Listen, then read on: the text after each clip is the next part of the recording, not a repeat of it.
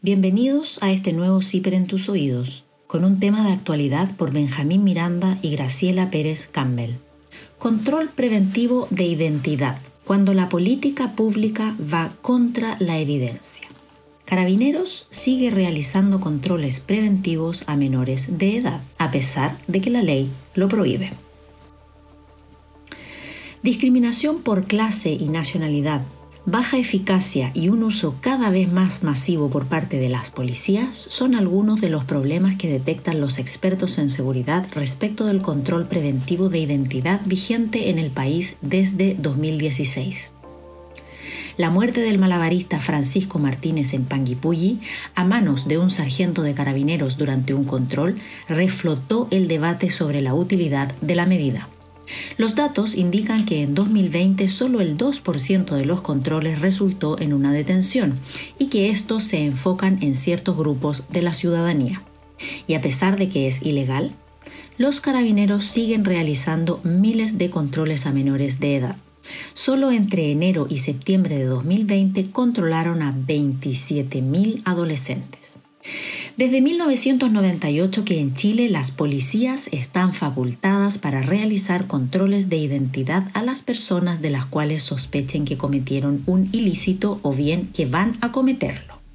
Pero desde 2016 esas facultades se ampliaron cuando el Congreso aprobó una ley que las autorizó a realizar controles de identidad preventivos.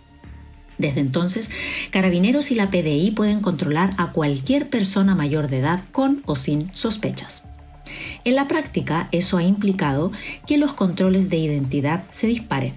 Si en 2016 se realizaron 1.9 millones fiscalizaciones de este tipo en el país por parte de carabineros, en 2020 la cifra llegó a 5.6 millones, según los datos recopilados por el Monitor de Seguridad, una iniciativa del Centro de Pensamiento Chile 21 fue justamente un control de identidad preventivo el que aplicó Carabineros a Francisco Martínez, el malabarista de Panguipulli que terminó muerto en la calle luego de que se negara a identificarse ante el sargento Juan González Iturriaga.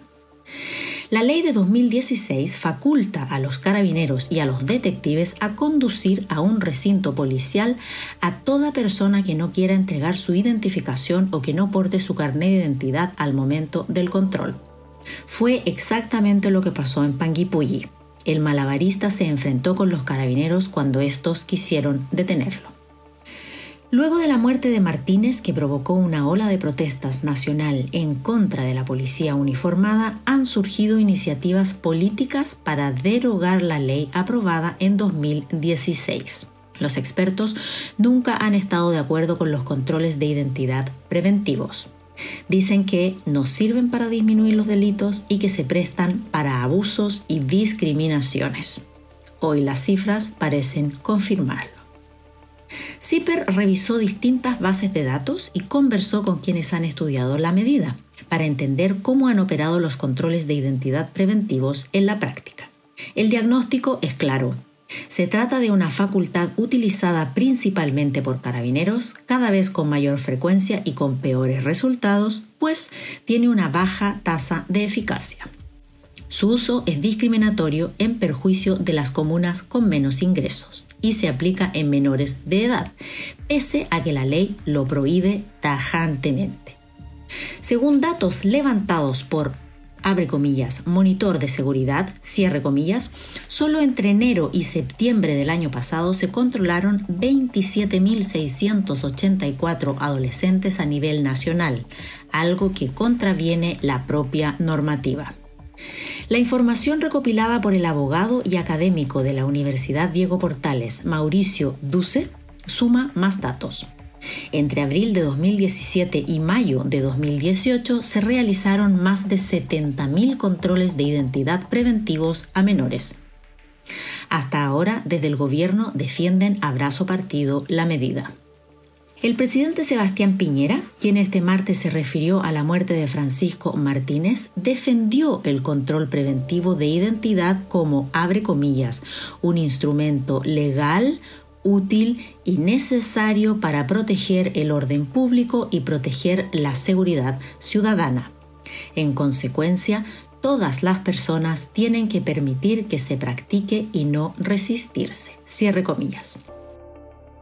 Cada vez más controles.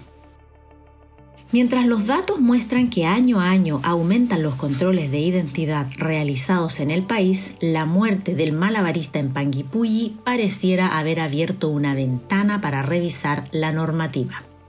Datos sistematizados por el monitor de seguridad muestran que los controles de identidad preventivos que se aplican en las calles son más numerosos que los llamados controles investigativos, que se realizan cuando hay indicios de que alguien cometió un delito o se dispone a cometerlo.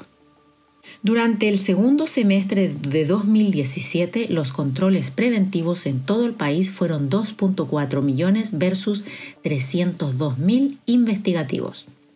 En 2018 la diferencia aumentó, 4.8 millones versus 423 mil. En 2019, 5 millones de controles preventivos contra 312 mil investigativos. Desde 2016, cuando se aprobaron los controles preventivos durante el segundo gobierno de Michelle Bachelet, los controles de identidad totales se dispararon en el país.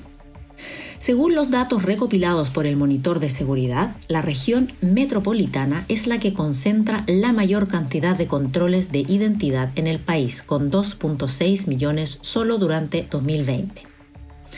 La cifra más alarmante que surge de la revisión de los datos disponibles es la cantidad de menores de edad que han sido sometidos a un control preventivo de identidad. Se trata de algo prohibido taxativamente en el artículo 12 de la ley que dio origen y regula esta herramienta. Allí se señala claramente que un efectivo policial no puede realizar este tipo de controles a menores de 18 años. Indica incluso que si existe la duda respecto a la edad del sujeto, el fiscalizador debe asumir que no cumple con el mínimo legal y no debe realizarle el control. Los datos más recientes al respecto son los de, abre comillas, monitor de seguridad, que indican que entre enero y septiembre de 2020 se realizaron 27.684 controles a menores de edad. El abogado Mauricio Duce apunta que entre 2017 y 2018 un total de 70.317 menores de 18 pero mayores de 14 años pasaron por el control preventivo. De este total, según los datos obtenidos por DUCE, el 4,2% eran adolescentes de 14 años, el 12,3% tenía 15 años, el 28,7% tenía 16 años y el 54,8% alcanzaba los 17 años. Cuando Duce recibió la información y se percató de esta irregularidad, recuerda que la defensa de carabineros se avanzó en que, abre comillas, en esos 70.000 casos no había duda sobre la edad de la persona a fiscalizar. Cierre comillas. Actualmente, el Congreso tramita un proyecto de ley que busca legalizar los controles de identidad preventivos a menores de edad. La Cámara de Diputados ya despachó la iniciativa con los votos a favor de todo el oficialismo más demócratas cristianos, regionales verdes y radicales. El proyecto está en el Senado a la espera de que lo pongan en tabla. Uso discriminatorio y baja eficacia. ¿Cuáles son las comunas de la región metropolitana en la que se realizan más controles de identidad? La respuesta a esta pregunta la tienen los datos recopilados por, abre comillas, monitor de seguridad, y revisados por CIPER para este artículo. Entre enero y septiembre de 2020 se realizaron 2.652.152 controles en la región metropolitana. 298.391 de ellos fueron en Santiago, la comuna que registró la mayor cantidad de este tipo de procedimientos. Estación Central con 257.599 y Puente Alto con 108.599 cierran el podio. En este contexto, el proyecto de Chile 21 agrega otro dato relevante que evidencia la verdadera eficiencia de esta herramienta. Del total de controles preventivos realizados a nivel nacional entre enero y septiembre del año pasado, 5.658.094, solo 114.365 derivaron en una detención, es decir, el 2,02% de la muestra total. Sobre la base de esta información, el cientista político, ex jefe de la División de Seguridad Pública del segundo gobierno de Bachelet y actual director de Monitor de Seguridad, Eduardo Vergara, afirma que, abre comillas, el control preventivo de identidad se transformó en una herramienta de control social sobre quienes menos tienen. Por una decisión política, este no solo no se ha evaluado a sabiendas que resultados serán adversos, sino que además se ha profundizado en los territorios donde siempre el abuso y el castigo ha sido desproporcionado. Cierre comillas. El abogado Mauricio Duce explica que si bien este indicador es relevante, no puede tomarse como un elemento definitivo para analizar si existe discriminación al momento que carabineros o la PDI realizan los controles de identidad. ¿La razón? Abre comillas. Si tú ocupas solo el lugar donde se realizó el control, puedes meter mucha dispersión, porque puede que en las condes hagan el mismo número de controles que en la pintana, pero puede ser porque en las condes le hacen control a todos los que de alguna u otra forma se parecen más a los habitantes de la pintana, por poner un ejemplo. Cierre comillas.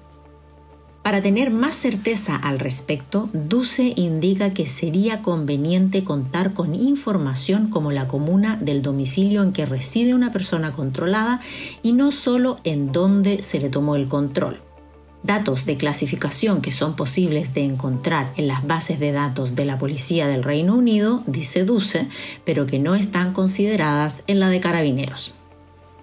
En el paper titulado, abre comillas, Controles de identidad realizados por carabineros, una aproximación empírica y evaluativa sobre su uso en Chile, cierre comillas, que Duce trabajó junto con el académico de la Universidad Diego Portales Ricardo Lillo, se considera la, abre comillas, tasa de eficacia global, cierre comillas, para analizar un potencial sesgo discriminatorio. Este elemento, que corresponde al número de personas que fueron detenidas o que tenían una orden de detención vigente sobre el total de personas sometidas a un control preventivo de identidad, arroja que entre 2017 y 2018 apenas el 3,52% de los controles preventivos concluyó con la detención del sujeto fiscalizado. Una detención por cada 30 procedimientos siempre sobre la base de datos de carabineros que entregó información correspondiente a 2017 y 2018. Esa tasa de eficacia también fue aplicada a distintas categorías. Por ejemplo, apenas el 1,76% de extranjeros fueron detenidos tras un control preventivo de identidad. En el caso de las personas con nacionalidad chilena, esa tasa se eleva a 3,87%. Cuando se mide la tasa de efectividad en hombres y mujeres, los resultados son 4,01% versus un 3,03%. Para determinar una posible discriminación socioeconómica en los controles, Duce y Lillo compararon la tasa de efectividad entre el 10% de las comunas con mayores ingresos y el 10% de las comunas con menores ingresos. Este ejercicio arrojó una tasa de efectividad de 4,13% y 3,18% respectivamente. Cruzando esta información con los datos expuestos por monitor de seguridad anteriormente, se puede concluir que en las comunas más pobres se controla más, pero se detiene menos que en aquellas con más recursos. Los académicos aplicaron el mismo método de estudio con el 20% y 30% de las comunas más y menos acaudaladas. El resultado, nuevamente, arrojó discriminación estadística en contra de las comunas con menos ingresos. Para minimizar el riesgo de que esta información se basara en controles de identidad tomados en comunas distintas a la que reside cada persona fiscalizada, Duce y Lillo también filtraron los datos por bloque horario, con la premisa de que los controles realizados durante la noche se realizaran a personas que están cerca de sus domicilios. El análisis indicó que casi el 30% de los controles de identidad preventivos se realizan entre la medianoche y las 7 horas con 59 am. En ese bloque horario la diferencia se agudizaba aún más entre el 10% y el 20% de las comunas más pobres versus las con más recursos. Quienes han estudiado las cifras de los controles preventivos advierten que la falta de información es otro obstáculo a la hora de evaluar la medida. El Ministerio del Interior está obligado a publicar estadísticas trimestrales sobre los controles de identidad preventivos que ejecutan las policías, pero los datos disponibles en su página web son insuficientes para analizar su aplicación. Cuando se solicita más información, las policías se niegan a entregarla. Fue lo que sucedió a Mauricio Duce, abogado de la Universidad Diego Portales y director de Espacio Público. Más de un año se demoró en conseguir la información detallada de los controles practicados por carabineros, quienes defendieron ante la justicia su negativa. Tuvo que ser la Corte Suprema la que zanjara el conflicto, dando luz verde para la entrega de los datos. Gracias por escuchar este CIPER en tus oídos. Leemos las investigaciones de CIPER Chile para ti.